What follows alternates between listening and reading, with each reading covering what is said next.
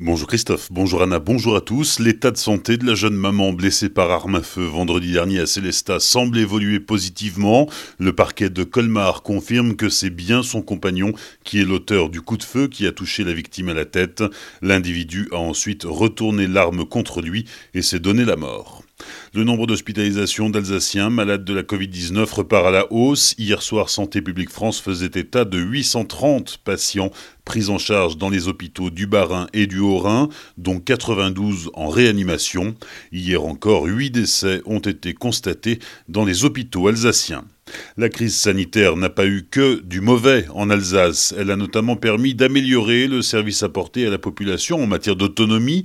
C'est ce que nous explique Michel Eschliman, vice-présidente du conseil départemental du Bas-Rhin, présidente de la commission autonomie de la personne et du Silver Développement sanitaire euh, nous a appris beaucoup de choses et nous a appelé à nous transformer, hein, euh, en particulier par l'intermédiaire du télétravail. On a ainsi constaté euh, au niveau de la MDPH qu'il n'était pas numérisé lors du premier confinement, qu'il y avait un grand problème puisque en fait il a fallu organiser le transport des dossiers des personnes à domicile que euh, ce travail puisse se réaliser. Entre le premier euh, confinement et le deuxième, en fait, nous avons effectivement travaillé sur la numérisation et aujourd'hui, euh, la plupart, on est en, tout cas en cours de dématérialisation, ce qui nous permet de gérer ce deuxième confinement bien plus facilement au niveau du télétravail. Alors effectivement, la numérisation des EHPAD est aussi un enjeu. Nous avions équipé la plupart des EHPAD de tablettes, en tout cas pour que les familles puissent entrer en contact avec les personnes âgées. Mais c'est quand même très compliqué. Les personnes âgées sont pas habituées à cette forme de contact. Donc oui, tout ça appelé à, évoluer. Des propos recueillis par Pablo Desmar. Pour en savoir plus, rendez-vous à 13h dans notre édition d'information locale. On parlera collectivité européenne d'Alsace et autonomie. Colmar Agglomération doit voter aujourd'hui une subvention exceptionnelle de plus d'un million d'euros pour compenser les pertes de l'Office de tourisme. À cause de la pandémie, les touristes sont restés confinés. L'annulation des marchés de Noël a porté l'estocade finale à une année bien morose. Le chiffre d'affaires a dégringolé de 1,2 million à 160 000 euros.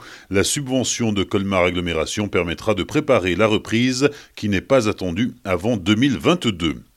Les chasseurs du Ride Sud offrent du gibier à la conférence de Saint-Vincent-de-Paul de Markolsheim et environ.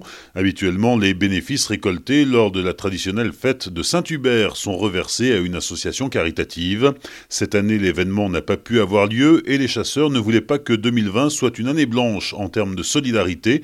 Aussi, demain, ils s'associent à la conférence de Saint-Vincent-de-Paul pour distribuer des colis alimentaires aux familles en difficulté, ajoutant leur contribution en offrant la viande de quatre sangliers soit plus de 120 kilos, que les bénéficiaires pourront déguster pendant les fêtes de fin d'année. À Ribeauvillé, la Villa Carola va être transformée en centre de congrès. La mairie vient d'acquérir la bâtisse pour 200 000 euros. Ancien hôtel pour les curistes du parc thermal, elle a été construite, cette villa, en 1891. Des travaux de rénovation et d'aménagement débuteront l'année prochaine et devraient durer un an. Un viticulteur de Pfaffenheim, près de Colmar, sélectionné pour La ferme préférée des Français. Cette nouvelle émission de France 3, animée par Stéphane Bern, réunit 14 exploitants venus des grandes régions. Marc Imbrecht représentera le Grand Est. Comme pour les émissions du village préféré ou du monument préféré, ce sont les téléspectateurs qui départageront les candidats.